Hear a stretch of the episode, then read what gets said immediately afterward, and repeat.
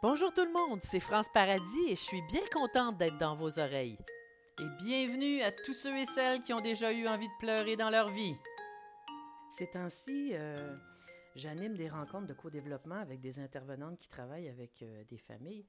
Puis dans cette rencontre-là, la semaine dernière, il y a une intervenante euh, qui s'est mise à pleurer en nous parlant de, de sa petite fille qui est toute seule dans la maison avec elle. Et, et puis je l'ai vue au bout de quelques secondes, je, l'ai vue ravaler. Puis on fait ça des fois, on ravale, hein? on ravale nos larmes. On arrête ça. Parce que quoi? Parce qu'on pense que c'est pas le temps, parce qu'on pense que c'est pas la place.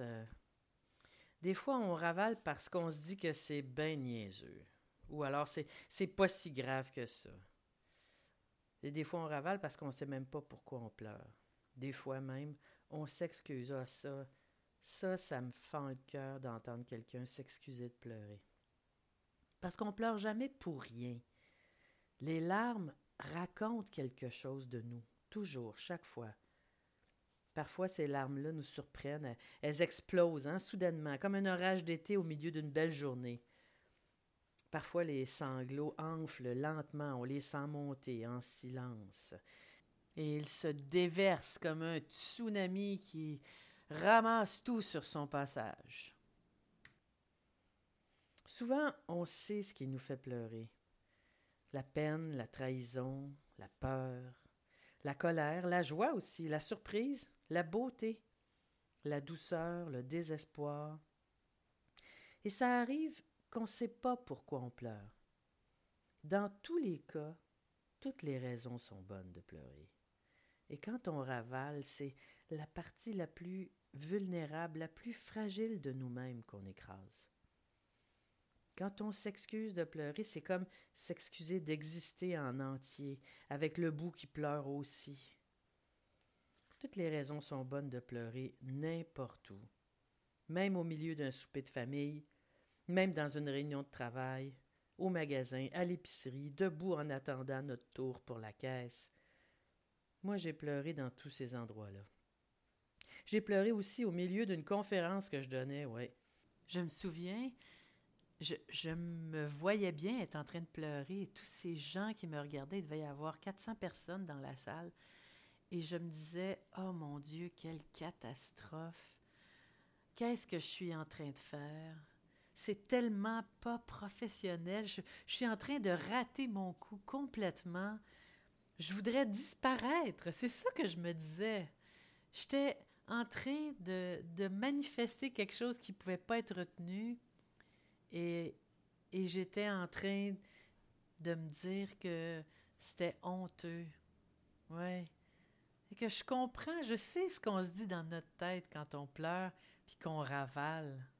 Je le sais, je me le suis dit bien des fois.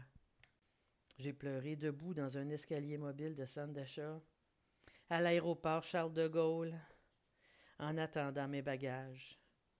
J'ai pleuré devant le bouton d'un dahlia dans mon jardin en regardant une annonce de papier de toilette au milieu d'un cours à l'université, à un mariage, à chaque promesse scout auquel j'ai assisté. J'ai pleuré à des accouchements, au premier jour de classe de mes enfants. On a toujours une bonne raison de pleurer. Je voudrais pas que vous pensiez que je pleure tout le temps. Et en disant ça, je me demande pourquoi je ne voudrais pas que vous pensiez que je pleure tout le temps.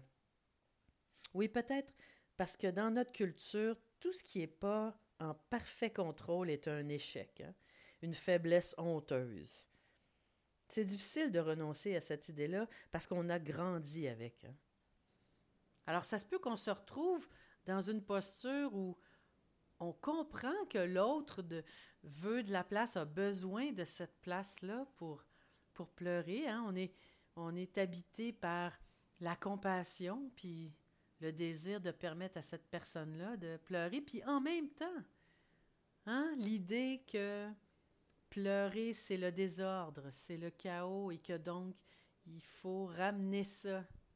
C'est pour ça que c'est si difficile d'accueillir hein, ces larmes-là, d'accueillir la, La peine, la manifestation de la peine.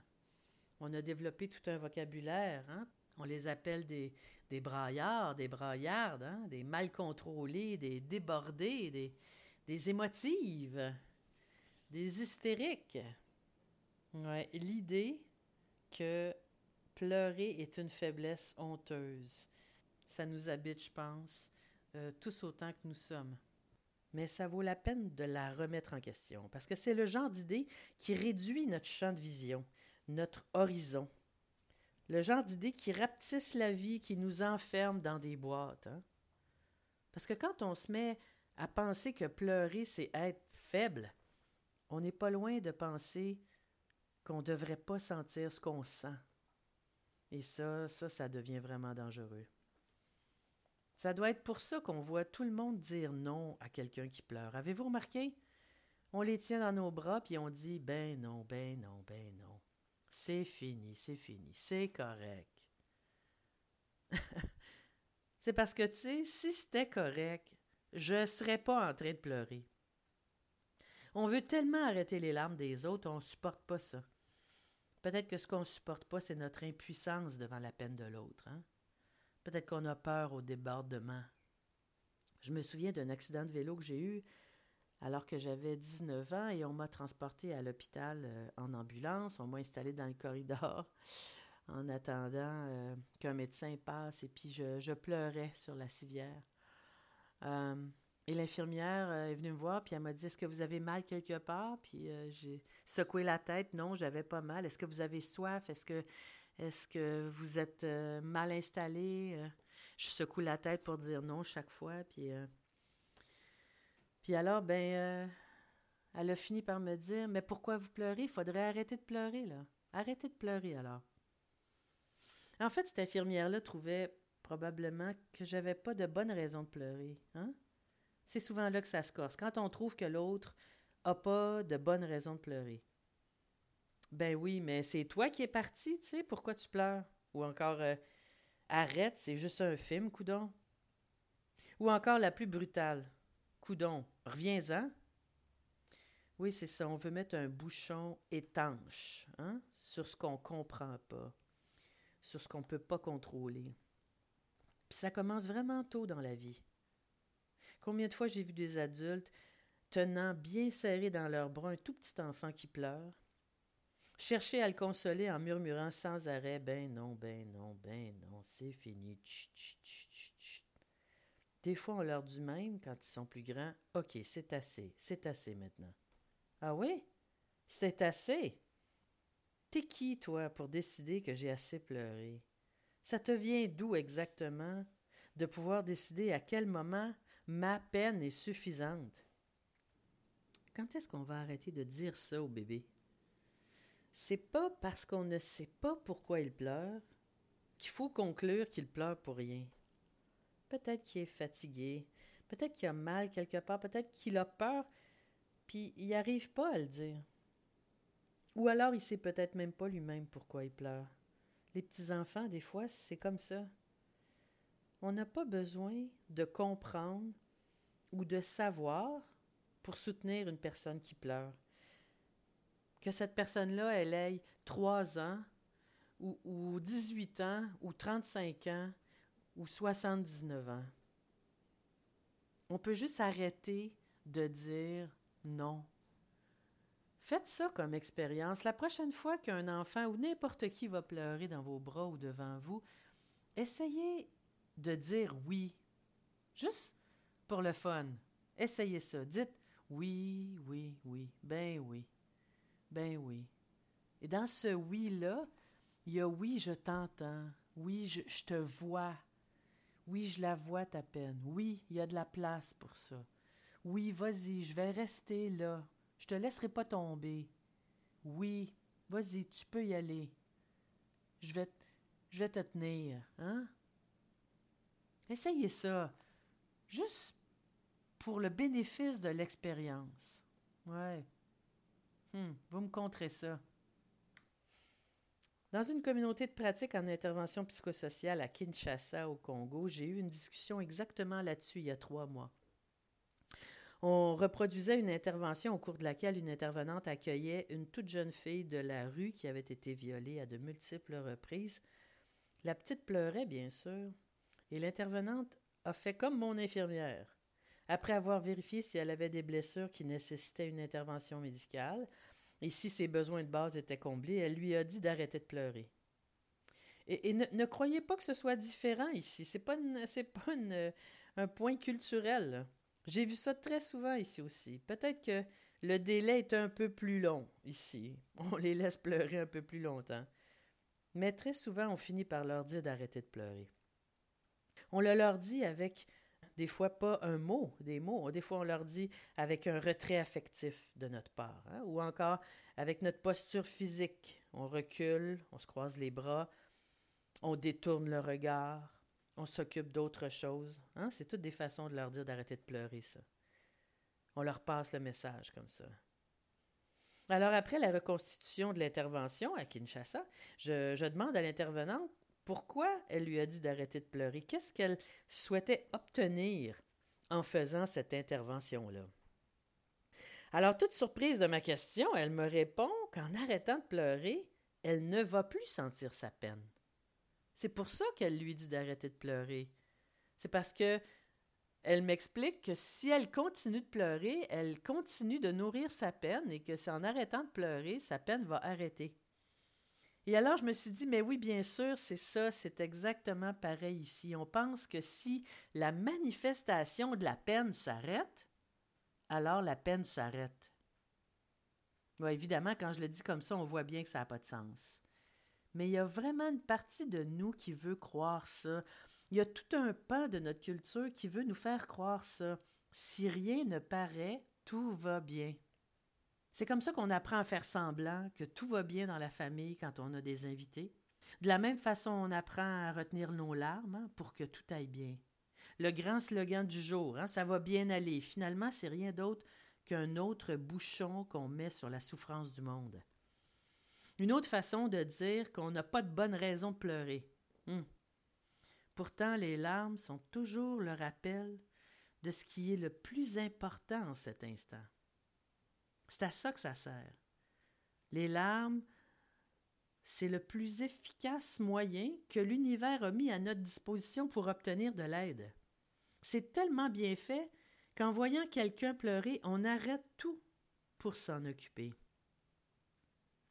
Pleurer, c'est peut-être la plus ancienne et profonde marque de notre humanité. Beaucoup, beaucoup de monde ont pleuré devant moi, avec moi ou dans mes bras.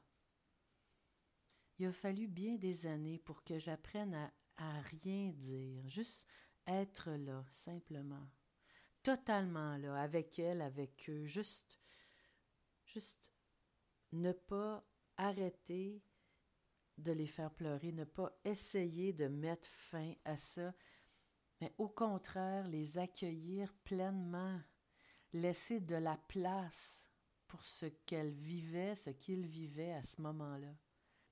Et c'est difficile, c'est vraiment difficile. Moi aussi, j'ai envie d'arrêter la peine du monde. Moi aussi, ça monte fort. Je voudrais que ça. Je voudrais les soulager. Je voudrais que leur souffrance arrête. Encore, euh, il me vient le réflexe d'offrir des solutions, de, proposer des moyens de mettre fin à ça. C'est très difficile de faire ça. C'est très difficile d'être dans un accueil complet de la peine de l'autre, parce que ça veut dire que j'accueille pleinement mon impuissance à moi. Et c'est difficile, ça. Vraiment. Fait que si vous trouvez ça difficile, vous autres aussi, là, c'est pas parce que vous n'êtes pas fait fort, là. C'est parce que c'est difficile. J'ai pu vérifier que chaque fois que j'ai fait ça, c'est cet accueil-là qui a donné de la force aux personnes.